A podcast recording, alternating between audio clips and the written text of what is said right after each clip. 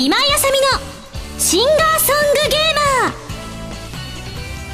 皆さんこんにちは。今井あさみの SSG 今回で217回目を迎えましたということで、えー、私の時間軸ではですね SSS のイベントが無事終了したところでございます。その前の週にはね、えー、プレ違えた。合ってる。プレシャスサウンズの DVD& ブルーレイの発売記念イベントがあったりとかね。毎週のようにいろんなイベントがあるんですけれども、えー、皆さんの時間軸ではネプチューヌのイベントの当日だったりまあこの6月は本当にイベント三昧でございます。そんな皆さんからイベントにいらっしゃった方からもメールが来てるので紹介したいと思いますよ。こちらハンドルネームキヤさんです。どうもどうも。6月9日のトークショーライブに行かせていただきました。ありがとう。秋葉原ゲーマーズさんの方に行きましたよ。前の方の席だと嬉しいけれど今井さんの近くだと緊張するのでほどほどの距離感で見られるといいななんて思いながら。どんなだよ。ほどほどの距離感って5メートルぐらいですかね。どうなんでしょうか、えー、そう思いながら席のくじを引いてみるとなんと2列目を引き当てました。ち近い。もうしばらく心臓がバクバクでした。でも今井さんをこんな近くで見ることができて嬉しかったです。こういうイベントは初めてでどんな感じなんだろう。また今井さんファンの皆さんと合唱できたりするのかな？なんて、えー、今井さんの歌で感動して泣かないようにしなきゃなどと考えていざイベントが始まってみるといい意味で裏切られました。笑い泣きしそうでした。かっこ笑い。笑ってるわ。特に今井さんの歌を聴きながら笑いが起こるとは思いませんでしたよ。ということでね。そうなんです。あの6月9日に行われたプレシャスサウンズのイベントの方はですね、ファ、ミツーさんの方の記事の方にもねドットコムさんの方にも上がってたんですけどもなんか異様なテンションの今井さんがお送りする不思議なイベントでしたっていうね記事が上がってて私も上がったすぐにその記事見に行ったんですけれどもあこんなでした？って思いながらハラハラしながら見てたんですがねすごくスイッチが不思議な方向に入っちゃってなんでだろうと思ってたんだけどそこにね記事の中にあのミンゴさんがやっぱりプレシャスサウンズがすごく自信があるんですっていうのの表れなのかもしれませんねって記者さんが書いてくださっててあそうかもしれないな。嬉しくてついっていうものだったのかもしれないです。まあ今までにも不思議なテンションでお送りするイベントあったんですけど私の中では特に印象深いイベントになりましたね。あのその後の秋葉原の方では1回目の横浜で結構すごくこうやりまくってしまったのでなんなら横浜エンジェルいっぱい出てきましたからね「遠来横浜エンジェルバージョン」とかやって歌った後にですねあのこう画面をシンクロさせようっていうことで動画を流しながら横に座って歌ってたんですけどこう動画と今歌ってる私が同じ人で思われなかったら困るなと思ってだって動画の方はこうちゃんとメイクさんにきっちりメイクしてもらった綺麗な私なんですけれどもその下で歌ってる私は等身大の私なものですからそんなに着飾ることもなくメイクを濃くすることもなく朝起きて顔を洗ってちょっと粉振ったぐらいの私だったのでわからない人いたら困るなと思ったから遠来をこうアコースティックバージョンでね歌わせていただいた後にちょっとピッて刺しながら「これ私」って言ったら客席から「台無し!」お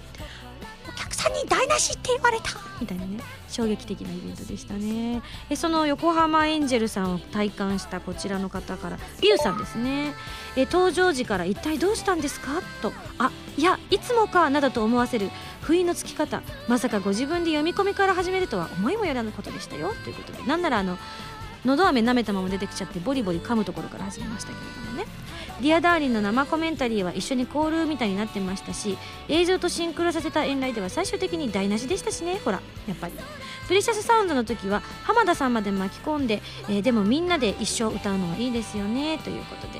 ただまさかあさみさんの送り出しの時にしかもそのままの流れでアンコールとして2番のところで再び出てきていただけるとはこれまた思っていませんでしたが僕もインストイベントでのアンコールは初めてでした。ああいうのが本当のアンコールというのかななんて思いましたよ。と。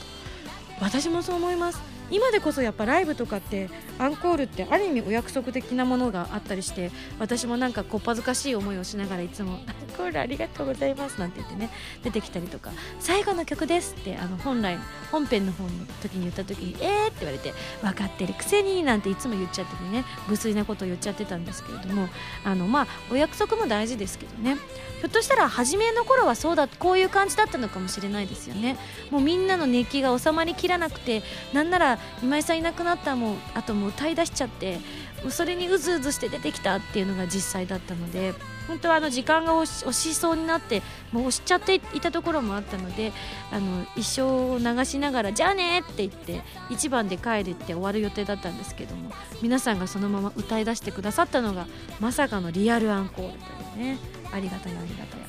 その後にも SSS のイベントとかもありましたので、まあ、あの番組の最後の方にも 1, 日紹介したいとは思うんですけれども来週またねたくさんちょっとその時の、えーメールも来てるので紹介したいかななんて思ってるんですがあのその SSS のイベントの時に日常のメールなんかもくださいねなんて言ったら結構来てるのでねそちらも紹介できたらなんて思ってます。というのもこの後のコーナーがですねとても素敵な方たちがですねゲストに来てくださっててめちゃくちゃ興味深い話をたくさんしてくださってださってますので今回はそちらを楽しんでいただきたいと思いますよ。それでは次のコーナー行く前に CM です。どうぞ。今井あさみ11枚目のシングル「星屑のリング」が6月の26日にリリース決定です。星屑のリングは OVA コープスパーティートーチャードソウルズ暴虐された魂の呪叫のオープニングテーマとなっています。カップリングには「 Tender is the Night」「路地裏のプラネタリウム」の2曲を収録です。今回は通常版と DVD 付き版の2種類での発売。DVD 付き版には星屑のリングのミュージッククリップも収録されていますので皆さんお楽しみに。今井あさみの3枚目のアルバム「プレシャスサウンズ」が絶賛発売中です。2012年私の音楽活動がたっぷり詰まった音のあふれる素敵なアルバムになりました。ブルーレイ付き限定版には新曲のミュージックビデオも入っています。ぜひいろいろな音を感じてくださいね。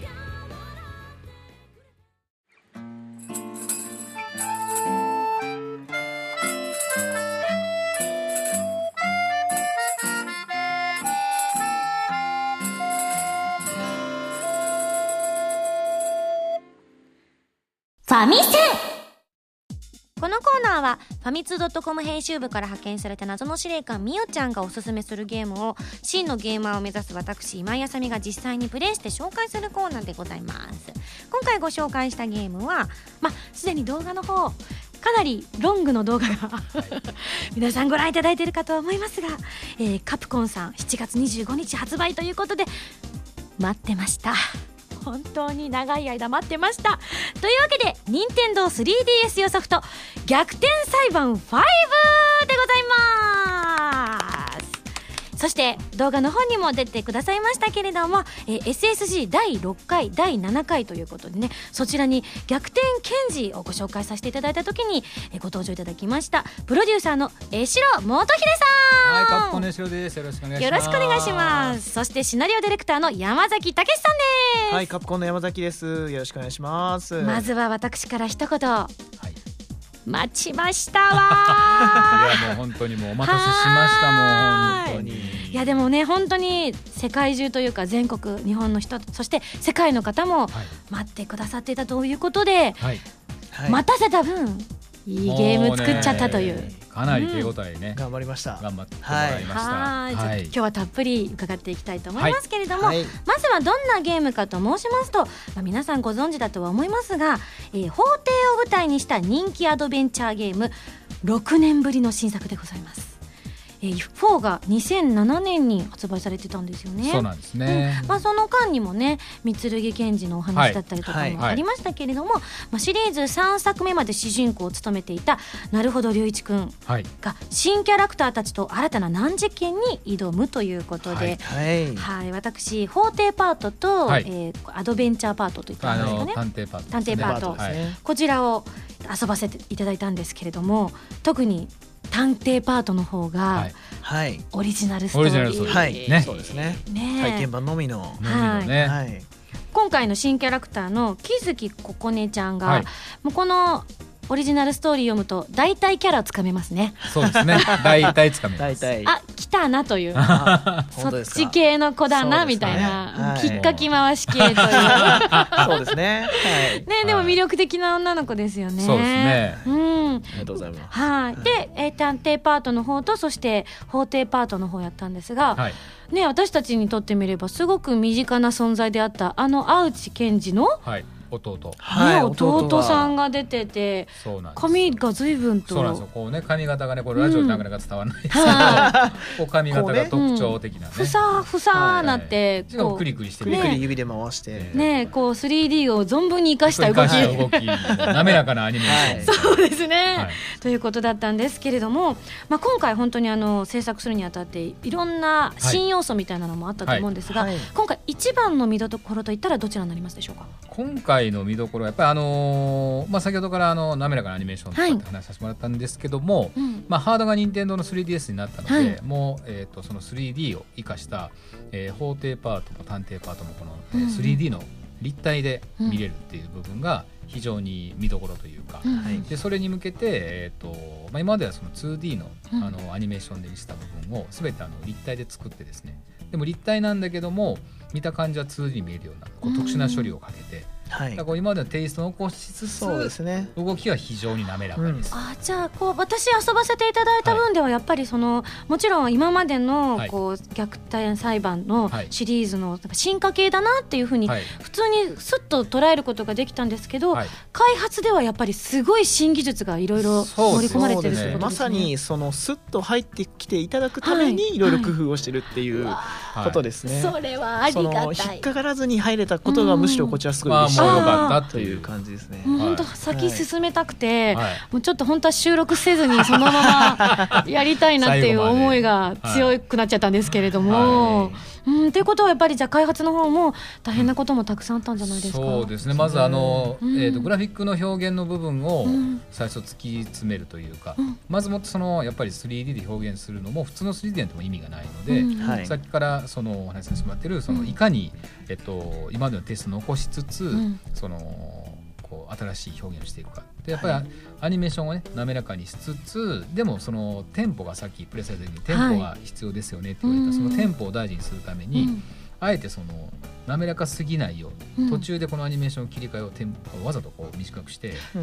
こうテンポをうんキープしつつ、ね。2D の頃のキレの良い動きっていうのをい。かに再現するかっていうところは苦労しましたし、うん。あとやっぱり一番最初に言ってたのが、うん。あのえー、と 3DS の立体視をオフにした状態だと、うん。まるで 2D の絵のように見えて、立体視をぐーっと上げていくとおお 3D だーってその時点で分かるぐらいのものを目指そうっていうのですごい試行錯誤をしました。ね、最初結構時間、そこは時間すごくかけて、はい。うん。でそれと並行して山崎の方であのより面白いシナリオとか、はい。キャラクターデザインの方もあの一緒にうちのあのアートディレクターと一緒に進めていってもらいつつ、やりながらゲームとしては新要素のあの心スコープというのをうん。はい。入れていってそれはあのね新キャラクターの,、はい。あの木月ここねちゃんの持ってる能力で、うん、面白いですよね。喜怒哀楽でね。こう矛盾をついていくっていう、はい。この発想っていうのはどこから来これはちょっとたんですかそうですね。もともとその今回まあ法廷バトルっていううん。今回のシリーズにはい。新しい要素を足そうって考えた時に今までこう証拠が全ての法廷ってずっと呼ばれていてそうですね、うん。そこに何か新しい要素を入れられないかなって考えた時に証人の心の部分っていうのを推理できるようになったら面白いんじゃないかっていうところで考えたのが最初なんですけど、うん。なんで今回はもう証拠だけじゃなくて心理も考えて戦うっていうそういう法廷になってる。あーなんかあの、ね。今までのその逆転裁判に出てきたキャラクターってどはい。のキャラクターも本当に個性的じゃないですか、はいそのキャラクターたちがこう表現してたものの奥底を測っていくってなるとよりまたねね。キャラクターの輪郭がはっきりしますよね。はい。あの結構その証人がどういう気持ちでいたのかってところうん。もちょっとストーリーに絡んでくるんで、うん。意外とこう面白い、うん。あの実はこいつはこんなことを感じていたんだとかっていうのが、あの表現できるようになったんで、うん。シナリオ的にもちょっと深みが増して面白くなってると思います。私が遊ばせていただいたところは割とまだ分かりやすいところだったんですよね。はい。はい。あれこの状況で喜ばないだろうみたいな。でもおそらく私の経験上、はい。逆祭とかって こう話がどんどはい。んストーリーが進んでいくと、はい。本当に微妙はない。ところもとあったりするじゃないですか、はい。正解です。そうです。ねそこがこの喜怒哀楽でどう表現されていくのかっていうのははい。めちゃめちゃ興味ありますよね。これもあのココロスコープも、うん。あのもう一つ別の感情の暴走状態っていう証人がいたりとか、うん。要はもう自分で感情をコントロールできなくなった証人が、もう一つの感情だけはその極端に、うん。あのこう膨れちゃって、うん。まともにこう機能しない状態をこうどうやってまず冷静にさせるかっていうのもうん。ゲームとして落とし込んでるんで、はい、ちょっと別モードみたいなのが別モード。があるんですよ。へえあまだ私が触ってないところですね。はい。そうですね。そちらはまあ別また別のゲーム性で、でね一旦心を落ち着かせないと感情の矛盾が見えてこない。っていうシーンもあるんで、えもうちょっと7月25日まで待てないんですけど なんとかなりませんとか言って。いけないいけない。はい。はい、でやっぱストーリーも本当に魅力的じゃないですか、はいただプレッシャーもありませんか？そうですね。今回やっぱり逆転裁判の5を作るっていうふうに決まった時ははい。もうちょっと武者震いがするような、そうですね。プレッシャーはありましたね。うん。でそうですね。はい。で今回は本当になあの主人公もなるほどくんが復活して。待ってました。帰ってきたっていうところから始まりますので、うん。そのなるほどくんっていうのを、うん。まあ今まで僕は描いたことがなかったんで、あそうですよね、はい、今まではうん。三剣は書いてきたんですけど、あの初めてだったんで、うん。なるほどくんをちょっと掴むところからうん。始めて、であのなるほどくんもあの逆転裁判4の時にはい。一回弁護士を辞めていて、ですね。でまた復活してきてるっていうところで、その4も経たうん。大人になったなるほどくんっていうそうのをなんですよ。ちょっと描こうかなというところですね。もう絵面もやっぱり少しあの大人としての魅力を兼ね備えた、うん。今までのこうなるほどくんってちょっとやっぱ頼りないから、もうしょうがないなお前はっていう気持ちで操作してたんですけど、はいなんかキュンとしちゃったんですよ。あれ？みたいな。私三剣派だったのになるほどくんになんか恋しそうみたいな。そんなのをなんかこう顎のあたりにも感じたんですよね。大人のちょっと魅力みたいな感じが、ね、あのいろいろ嬉しいですね。うん。年もねそれなりに経てるそうですね。もそうですね。うもう30代半ばになってるので、はいちょっと適齢期じゃないですか。そんなことをちょっと考えてしまうぐらいリアルにちょっと感じちゃったんですけれどもね。やっぱりなるほどくんをえこう掴み取った瞬間みたいな手応えはありましたか？そうです。やっぱり第1話を書いていた時、最初書いてたのがまあ1話だったんですけど、まあ、その大人になったナルド君のかっこいいところと、うん。それで言いながらあの法廷でやっぱり追い詰められるシーンになると、うん。やっぱりちょっと昔の頼りなかった頃のあナルド君が出てそれはそれで嬉しい。っていうそこのところをこうか書いていくうちに、うん。なんとなく僕の中で、うん。なるほど君のイメージっていうのは固まっていった感じですね。いやもうこれ本当にあの5作目今本当に楽しみにしてらっしゃる方たくさんいると思うんですけど、はいちょっと一からもう一回やり直そうかなこの発売までにとは思いますよね。いやでもね本当にそれやっていただけると、うんあのなんとなくそのやっぱり GO にもいろいろ今までのシリーズのこう、なネタとかもいろいろ入ったりするのではい。そこもこう思い出してもらえますし、うんうん。あとはやっぱりあの、まあ、ケンジとかもやってもらえると、こういろいろと「あれ？あれ？これケンジの俺?」みたいな。おね？ーおおみたいな。みたいなとか、そうですね。なんかこういろいろこの逆転のこの逆転ワールドっていうか、うん裁判検事通したその一つのその世界の中のものをこうファイブでいろいろと味わってもらえるんじゃないかなと思うので。いやあの4の時の主人公のはい。驚きくんもうん。ちゃんと登場しますおし、ーあとさっき話してた三剣もうん。ねちゃんと出てきますんで。ね今回、はい。やっぱり今までなるほどくんといえば、はい。あのライバルとはい。が三剣だったじゃないですか、はい。こ今回はどうなるんねですか、新しいねライバル検事がはい。ね、出てくるんですか、はい、新しいライバル検事が登場します。う。わー、はい。気に ライバル検事。はい。どういうキャラクターかっていうのはまず、そうあいやそうです大丈夫ですか大丈夫です全然。はい。はいえっとそうですね。今回はい。あのえー、と法の暗黒時代っていうのはちょっとテーマになってるんですよ。あの暗黒時代ちょっとはいあの捏造とか冤罪とかが最近ちょっと増えてきてるみたいな話がはいちょっとあってですね、それ逆転裁判は法の頃からあった設定なんですそうけど、ですねでそれをあのその法の暗黒時代をうん主人公たちがこどうう解決していくみたいなストーリーがでっかいストーリーとしてあるんですけどじゃあままた三剣くんがこうね辛い過去を思い出したりとかするんじゃないですか私の三剣が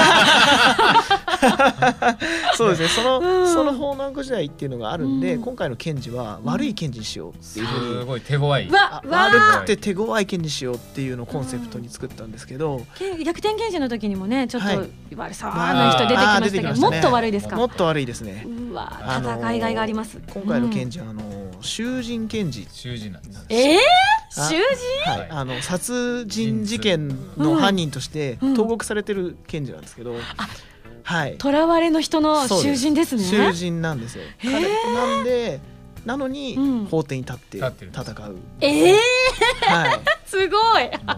さすがなるほどせ世界というか。もうぶっ飛んでますね。うん。放送界の放送界の歪みって言われてて、でその名前が彼の名前はあの夕神神っていうんですけど、うんうん。夕方のように神様うんみたいな感じででその夕神神なんですけど、うん。放送界の歪みの存在なので、うん。夕神検事って呼ばれてはい。あなるほど。そうんまだ言っちゃったなるほど。歪み 動画でも散々言っ言っちゃってるんですけどもうつい言っちゃいますねこれは。あの夕神検事がね、うんはい。結構手強くて。相当手強いですね。じゃあその湯上検事をギャフンと言わせるのが今回のある意味目的でもあり、そうですね。ん。はい。なるほどくんとねまた蜜月を歩めるというのが楽しみでしょうがないんですけれどもね、あと何か、えっと、新しいのがもう一つあるということではい、考えルートというのがあるって聞いたんですけど、はい。これは一体？はい。これ考えるともそうですね。ああ今回の新しいシステムの一つなんですけど、あの逆転裁判今までのシリーズでもよくあったんですけど、あのえー、と法廷の最後の方になったら、はい。なるほど君がずっと追い詰められて、うん。あの今ここで今までのじの情報を集めて、うん。あのもう一度再検討してみよう、うんうんそして発想を逆転させるんだみたいなシーンが出てくると思うんですけど、そのシーンをちょっとゲーム化できないかなと思ってゲーム化したものなんですね。はい。うん。あのなるほどくんのうん。脳内の中でうん。今までの情報をバーッと集めてそれを順番にこう整理していって最後の逆転の発想に至るところをあスピード感とともにそうですごいスピード感のある演出とともにどんどん問題を連続して解いていくはいみたいなゲームですね。はあ伺ってるだけだとまだはい。ちょっとピンとこないんですけれども、あのまああのうん。情報がこういろいろと出てくる中で、こううん。プレイヤーがこうこの情報が正しいかなというのを選択していくような感じ、はいなるほど。そうですね。うんうんうん。なので何かあの物語を組み立てるとかそういうことじゃなくて、うんうん。こう自分でその情報を整理していくときに、うん。あこれはこういうことだっていうのを自分でこうですよね。一個一個答えていく。ありがたいですね、はい。結構あるんですよね本当に進めていく上で、はい。本当にちょっと見逃しちゃって進めなくなった時に、はい。そうです。どこに戻ればはいはいはい進めるんだろうってなった時にうん。結構使えるというか。途中で演出がバッて入ってくるうん。んで,、でそのタイミングでこう答えていくと自然と自分がその読まされるんじゃなくて自分で選んでいくんで、うん。一つずつあの振り返りができるんですよ、整理ができますね。それで最終的にあこうなったんだっていうふうになると、うん。よりその例えばあのなるほど君とかと、うん。そのシンクロできるというか、うん。その自分イコールなるほど君みたいな感じで俺もそう思ってんだお前も思ってんだろう感じでうん進んでいくことができる。あーちょっと本当に早くそこまでたどり着きたい。なんかこうねこう MC 権限で3週間くらい前に。いや。いけないですいけないです、はい。私も、ね、発売日と一緒にですねはい皆さんと一緒にこれを楽しみたいと思うんですが、はい。すごく私あの気になっていることがあって、はい。はい。やっぱりこれだけ個性の強いはいゲームを作っていらっしゃる方っていうのは、はもう改めてお会いすると直に感じるんですけれども、は皆さんキャラが濃いですよね。そうですね。ねえ、はい本当に。キャラ濃いですねうんあ、自覚はある感じですか、伊藤さんも？そんなね僕この濃くは濃くはないと思ってるんですけどねなんかこうあははは。ねこうね空笑いですよ。ね濃 いことしたつもりもないのにでもブログとかでもかね。そうですよね。ね。あの公式開発ブログの方が6月の20日からまたこの5のが始まっているということなんですけれども、そこでイラストとか描かれてそうですね。すごい似顔絵が描かれたりとかね。い。や私も先ほど実は拝見させていただいたんですけども完全に悪者ですよね。完全に割るそうですね。ね。はい。まあチームの人たちが持つうん。プロデューサーのプロデューサーへのイメージはこうなってるねえ、はい。過去のこう江代さんの似顔絵みたいなのも、はい。まあ、皆さんも見たことある方もいるかもしれないですけどあの時ですらすでにちょっと完全に白目のつり目の、でも実際お会いすると割とこうそうですね。優しそうなねなんですけども。いいんですよ。気使わなくて大丈夫ですよ。本当に本当に。でも絵にするとすごくあのつり目になっているのがとても気になったんですけれども、ねああいう感じなんですかああいう感じの時がちょこちょこー ちょこちょこあるんですよ。それはどういう時にまああいう感じチームに、雷を落とす時ですよね。あ例えばどんな何やっとんじゃいってこうなっあでもそれ江代さんが悪いわけじゃないじゃないですかそう何やったんじゃいっていうのはね、ああとは単純に機嫌が悪い時。気がちょ っと機嫌が悪い時無理難題言う時ですよね時々ですね。そうですね。あと二日酔いの時とかね、あれららら。お酒好きですから一番今回あのじゃあ山崎さん的に江代さんの「それは無茶ぶりだぜ」と思ったことの一番思い出深いところとか。ーやっぱりねうんいっぱいすごくいっぱいあるんですけど、うん。まあやっぱり分かりやすいのはやっぱりさっきの,、あうん。の体験版の探偵パートの体験版うん。を作ってくれって言われた時は、はい。本当にちょっと何言ってんだろうこの人って思いました、本当にあの本編の佳境だったんですよ、まあ、あ最後の追い追い込みの時みんなが頑張って作ってる時作ってるぞですよねって時に、今度ちょっとええかな。ええかなと。もう一個体験版作ってほしいね、オリジナルストーリーかけや。マジですか。はね、えーってなりましたね、大丈夫、うん。いけまあ、確かにこのねゲームの特性上本当にできちゃうそうとあそこまでは俺やったんだよねっていうのがあるから別のが欲しいって思うのはやっぱりねうん。だただそれが佳境に入ってる時におっしゃられる。それがまたあの、本編のやつと同じの出しちゃうとネタバレになるじゃないですか、はい。こっちとしてもネタバレされたくないので、まあそうですね、ある種それが人質に取られてるようなもんで意地ですよねなんでもそれもじゃあ書くしかないっていううん。ので新しいの書きましたねねいやーありがたい。いや最終的には私のユーザー的視点から言わせていただくと、ありがとうございます。っていうあのイラストが醸し出している江翔さんの凄さっていうのが 私たちの面白みっていうことなんですね。そうまあそうやってユーザーの方々が喜んでくださってるんで、そうやね本当にね。よかったですけどね。ね。本当にでも私がちょっと遊ばせていただいたの実際に触れてみたいって方もねね。いらっしゃると思うんでね。なんとかならないんですかねみたいな。はいあの、うん。体験できる場所をね、うん。今もうまさにいろいろ、うん。あのいろんなところで社内の部署とかあったで、うんんうん。ちょっとでもあの遊んでもらえるようにしたいなと思ってるんですけど、うん。まだなかなかあの、うんまあ、場所の問題とかいろいろあってですね、うん。でもが、まあ、頑張ってもし、あの決まればすぐ、うん。あの告知をして、まあ、公式サイトとかでもね、そうですね。じゃあこちらの開発ブログの方をはい。ご覧いただいていると最新情報なんかも手に入れることはい、ができますね。チェックしてもらえると、はい。常に最新情報。はい。あと 3DS のあの体験版の方も配信中というふうに伺ってるんですけれどはい、もあのー 3DS のあの任天堂の e ショップと、はい。あとあの店頭のあうん。の任天堂のあの 3D があの置いてある体験コーナーで両方で遊べるんですけど、うん。今回のそのえっ、と配信の e ショップでも、うん。あのその店頭の方でもそうなんですけど、えっ、とウェブ体験版でもあるんですね、はい。このウェブ体験版とはまた違うちょっと仕掛けを入れてまして。またまた。お上手っていうかまたスタッフが泣いちゃそうであの 3D の配信ダウンロードしてもらってプレイしてもらうと、う、はい、一話の冒頭のアニメーションがまるっと入ってるんです。ねうわー贅沢、はい。うこれわそれ見たい。そのアニメーションの一部は、あの去年の東京ゲームショウとか、はい。あの公開をさせてもらってるんですけど、はい。これを完全なもうフルのはい、完全版ですね。が入ってるんで、ああこういうとこからこの「逆転サイバー5」始まるんだっていうのが、こう感じられるようなアニメーションがんでぜひあのダウンじゃあロードして、ね。はい。うん。はい、あのプレイしてもらえこちらはもう今でもできます。できますはい。からね。できますんで。今ちょっと気になったんですけどそのウェブ体験版っていうのっていうのは、はい。3DS じゃないってことですよね？そうです。パソコンでねうんあの公式サイトからすぐにプレイできるそれってじゃあそのゲームがそのまま使えたってことなんですか、あのそこはちょっとまた別のうん。処理をしてですね、うん。でパソコンのその機能を使って何度かこの同じような形にできなかっただからもう 3DS とはまた全然ハードが違うんで。山崎さん、山崎さん、お疲れ様です。はい。もう現場にもうすごいチェックまたこれそも佳境の時にこはい。うチェックしてや、やってきたやつを見てこうやって。うん。あこれ違うな。ここもうちょっとこう直してとかっていうのをやりました。でもゲームクリエイターの鏡ですね。ねでできるところまで全部やろうっていうありがたいですユーザーにしてみると。全部無茶ぶりしてるのは僕ですからねさすがです。あのじゃあこれあの本当スタッフの方には申し訳ないんですけれども、はい。ユーザー代表として、はい。これからもいっぱい無茶ぶりしてください。わかりました。ありがとうございます。隙をいただいてしまいましたねはい、というわけで本当にあの皆さんねあの待ってたと思うんですけれども、はい。じゃあ最後にじゃあまずは山崎さんの方から待ってるユーザーに一言お願いいたします。はい。はい、えーっと逆転裁判5、えーチームのみんなもですね本当に全力で、うん。あの作りました、はいあの5の名に恥じないものになったと思いますのでぜひ楽しみにしてください。はい。します。それでは最後にはい。鬼教官。そうですね。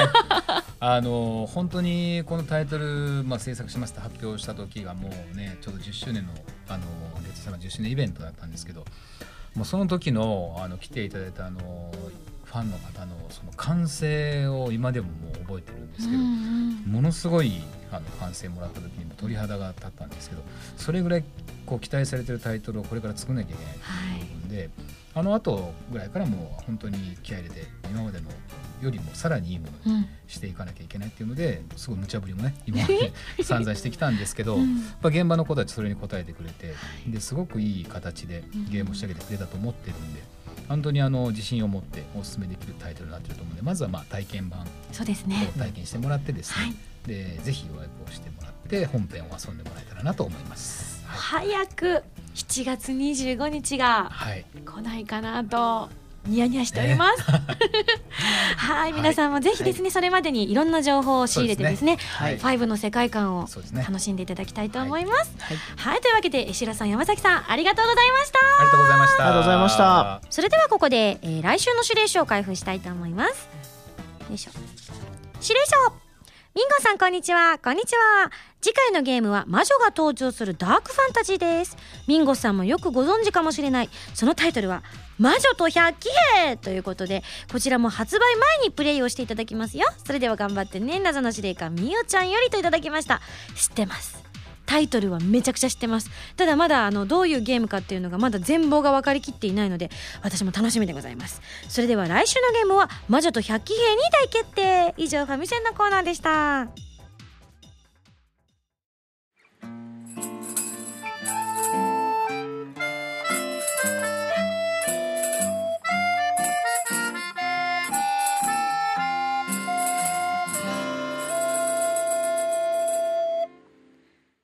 星屑のリング発売記念直前スペシャ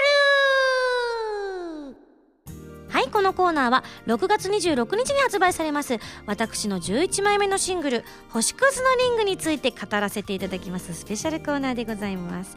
いやようやくですね本当にあの過去今までで一番この「星屑のリング」という曲がレコーディングしてから皆様のお耳に届くまでにお耳というかまでには今までもと聞いていただいたこともあったんですがお手元に届くまでに一番かかった曲になるんじゃないかななんて今ぼんやりと思っているんですけれども本当にあの各所で言わせていただいてるんですけれども「星屑のリング」ちょっと恥ずかしいんですけど自信作で。私どうしましょう。ちょっとそういうキャラになりつつありますかね最近ね。自信ありキャラみたいな。そんなことないんですけれどもプレシャスサウンズのねあのブルーレイ &DVD も本当に自信満々でライブ映像みんなに見てくださいなんて言ってたんですけれども今回のそのレコーディングしたのは星屑のリングはえー去年の秋口に収録してあのアニメをね収録するっていうのもあったので早めに作りましょうということで作っていたんですけれども撮った時にもう本当に早くこの曲みんなに早く聴いてほしいってすぐに思った楽曲でもあったのでうんいつみんなに聴いてもらえるかなと思ってたんですけれども一番最初に披露させていただいたのが生で披露させていただいたのがプレシャスサウンズのツアーの仙台公演。その後、えー大阪公演とそれから小倉のイベントの時にも歌わせていただきましたよね。というわけで発売前なのに結構もう何度か歌わせていただいていてもちろんバースデーライブでも歌ったししかもダンサーさんも入ってよりねあの世界観が皆さんにぐっと近づいたものっていうのを見ていただいた後に発売ということもあって皆さんの目が厳しくなっているのではないかっていうのもあるんですけれどもいやでも大丈夫なはずとってもね自信作でございます。一緒に入ってるね「テンダー・イズ・ザ・ナイト」そして「路地裏のプラネタリウム」このね3曲ともあの方向性というかこう受け取るイメージは違うかもしれないんですけども今回私の中では「星三部作」と勝手に自称で名前を付けております。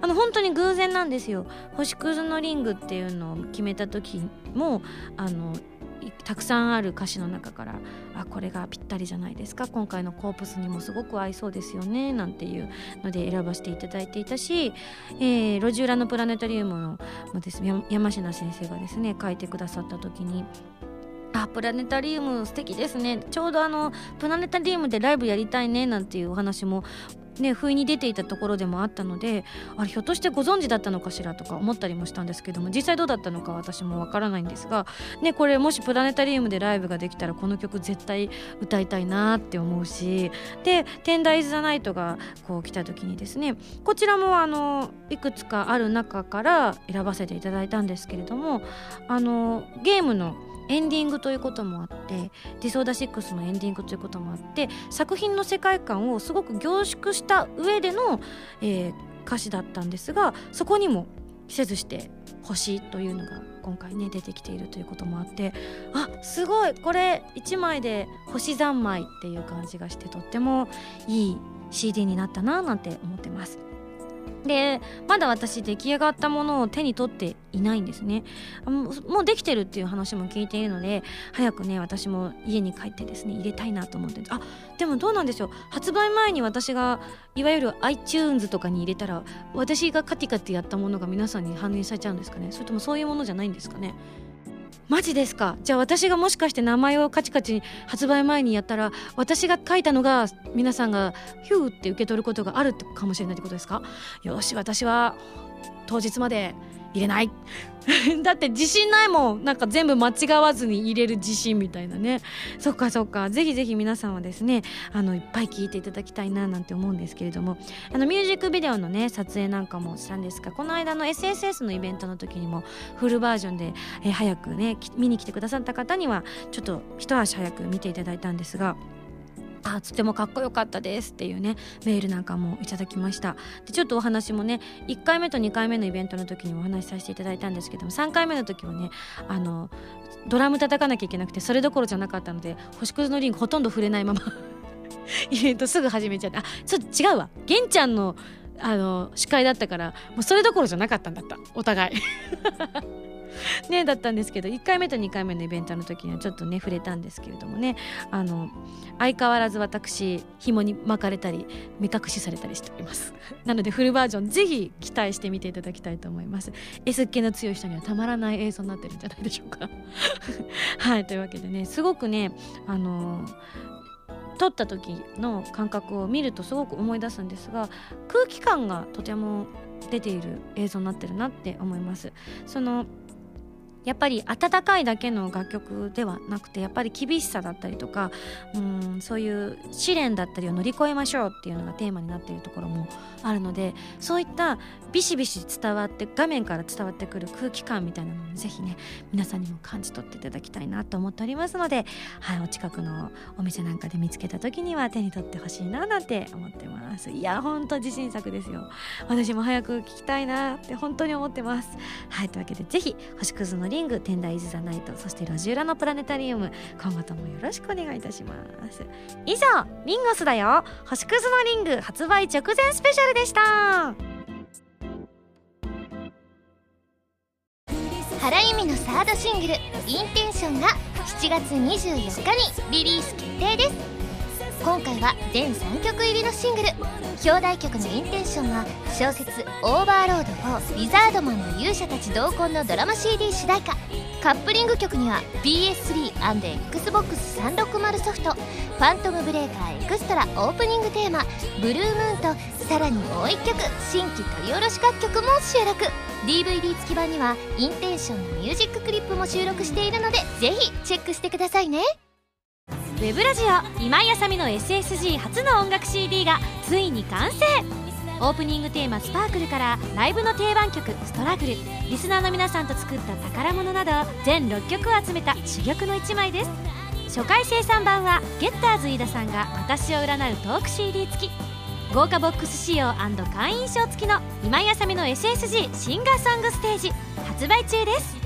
会員ナンバー5番ミンゴスからのお知らせでした。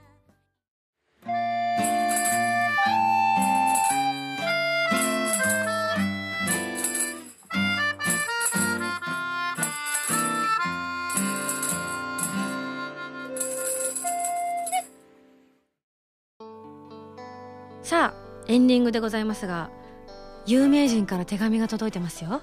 まあメールか。えー、キスマイこと藤子 P からいただきました。キスマイの玉森くんからだよ。あ1個抜けた。キスマイの玉森くんにそっくりな藤子 P からだよ。ということで。こちらゲーマーズ秋葉原店にて行われたイベントに来てくださった藤子 P からなんですけれどもなんかねあの入場時に座席の抽選を行ったのですがまさかのナンバー001っていうことで最前列でもうドキドキだったよということでねあの Dear Darling の心の準備はできてるっていうところに思わずできてねえよと突っ込んでしまいましたというね楽しいメールをいただいたんですがあの今回のイベントの時にですね私あれ？誰かに似てるよね。誰かに似てるって言われない？ってこのキスマイの玉森くんこと藤子 P に聞いたら「あよくキスマイの人に似てるって言われます。誰かわからないんですけど」っておっしゃってたんですけどそしたらそこあゆみちゃんがパッて顔出して「玉森くんだと思います」って「さすがやね。詳しい」とか言いながら。であのとてもねかっこよい。藤子 P かっこよいぞ。いじり倒しちゃってごめんね。であのしかも今回玉森くんはあ違った。藤子 P はですねあのサイン付きポスターもですねゲットしたということで当たり日だったんでしょうね。ナンバー001でそしてサイン付きポスターも手に入りそして私に玉森くんに似ているねと言われたね。はい。今回この日ねあのすごくテンションがおかしかったものですからもう一人実はいじり倒した人がいたんですよね。なんともう一人の方はファミツー .com の方の、えー、本にも顔を覆ってはいましたけれども完全にさらされていてなんかごめんねって思ったりもしたんですが はいでもメールが来たってことは怒ってないってことですかね。こちらハンドルネームとうりくんかっこ漆さんからいただきました。ありがとう。あさみさんスタッフの皆さんおはようございますと。自分はイベントの参加時はまるでまだ、えー、ブルーレイ &DVD が見ることができていなくてそのことであさみさんに怒られかっこいじられてしまいましたので帰宅後すぐにコメンタリー付きと両方見ました。鑑賞が終わった直後にこのメールを書いてますよということでね送っていただいたんですけれどもまだプレシャスサウンズ見てないって人いますかって質問した時に何人か手を挙げた中にこのね桃李くんかっこ漆くんがですねピッて手を挙げた時に「えなんで見てないの?」っていうか君誰か芸能人に似てるって言われないっていうか松坂桃李くんに似ているって今私がテイク5にハマってるからなんですけれども松坂桃李君に似てるよねって言ったらその時にあゆみちゃんもパッて顔出して「似てます!」ってあゆみちゃんも言ってましたけどもねで「えなんで見てないの?」とか言うのねちょっとギャグっぽくやってたんですがあ二人ともあれですねなんか受け入れてくださったんです ね漆さんは桃李君にハンドルネームが、ね、変わってはいないんですけどもね書いてくださっててねもちろんあの藤子 P もキスマイことって書いてあって キスマイって全員分かいみたいな感じですけれども。はい。いや嬉しいですね。ちょっとこの日はお客さんいじりが激しかった回ではありましたけれどもまああのそういう時もあるってことで万が一まあ今後私のイベントに接近戦に来てくださった時に自分は無理だっていう時にはあの胸元でバッテン出してくださったらそれ以上いじりませんのではい。安心して参加していただきたいと思います。はい。それではここで私からのお知らせをしたいと思います。えー、11枚目のシングル「星屑のリング」もうすぐ発売です。こちらはアニメ「コープスパーティー Tortured Souls 暴虐された魂の儒教」のオープニング曲となっています。発売日は6月の26日。通常版と PV を収録した DVD 付き限定版の2種類を用意していますよ。ぜひご感想をお待ちしております。そして、えー、12月22日に行われました、えー、私の Precious Sounds の東京公演のライブブルーレイ &DVD も発売されてますのでこちらもよろしくお願いいたします。ます。そしてなんと私の初のミュージックビデオ集が発売されます。今井あさみミュージックコレクション。なんか素敵な響きですよね。なんかドキドキする。というわけで収録されるのはストロベリーからプレシャスサウンズまでの全8曲となっています。発売日は8月の28日はーにゃんはーの日。すいません。ご予約をお願いしますね。そしてそしてここで初出しのニュースです。年末12月14日土曜日に私のセブンスソロライブが開催されることが大決定いたしました。イエイ！もう発表なんすか？なんか驚いた今。会場は ZEP ダイバーシティ東京さんということでこの会場を含め全4カ所のツアーを予定しています？え？ー、え？ー、私にも初出しです。4箇所？嘘！多分私以外の人をスタッフは知ってたんだと思うんですけどすげえびっくりした今。というわけで詳細は今後発表していきますのでお待ちください。えさらに先ほど紹介したミュージックビデオ集にこのツアーへのご招待券が合計100名様分封入されることになりました？封入？え応募券じゃなくて封入ですか？えということは私の例えばサインが3年経って発見されることもあるじゃないですか。そういう感じの封入？ひゃー！みんなお願い！発掘して。はいというわけでえ詳しい情報はですね私のホームページなどをご覧いただきたいと思いますけれどもえ4カ所のツアー？どこ行くの？ん？な何するの？すごいなびっくりしたな。本当にびっくりした。いやもちろん分かってましたよツアーだっていうこと自体は。へえ皆さんの街に行けるようにですね祈っていただきたいと思います。まだ私の中では確定していない事項なのであのスタッフは知ってるのかもしれないですけどもどの街に行くのかね。皆さんの思いが伝わればあなたの街に私が行くかもしれませんのでうわドキドキする。4か所はいというわけでライブともどもこちらのねミュージックビデオ集もよろしくお願いしますね。はいそして SSG200 回突破を記念した初の音楽 CD 今井あさみの SSG シンガーソングステージが絶賛発売中です。スパークルリグレット海と空と君とストラグル参加の祈りに加えバースデーライブでも披露した新曲宝物が収録されてますよ。え先日のイベントではね1曲ずつと宝物を全て歌ったんですけれどもスパークルとリグレットとストラグルね。ぜひこういうねまたこの6曲歌える全部歌える機会があるといいななんて思ってるので皆さんもご要望があればぜひ SSG のメールフォームまたはツイッターまでご連絡いただければと思います。はいというわけで番組では皆さんからのメールを募集しております。普通歌ギテオタなど各コーナー宛てに送ってくださいね。宛先はファミツドットコムの応募フォームまたはホームページに書いてあるアドレスからメールで応募する際は題名に書くコーナータイトルを本文にハンドルネームとお名前を書いて送ってきてくださいね。次回の配信は2013年6月29日土曜日となってますよ。というわけでそれではまた来週土曜日に一緒に SSG しちゃいましょう。お相手は今井あさみでした。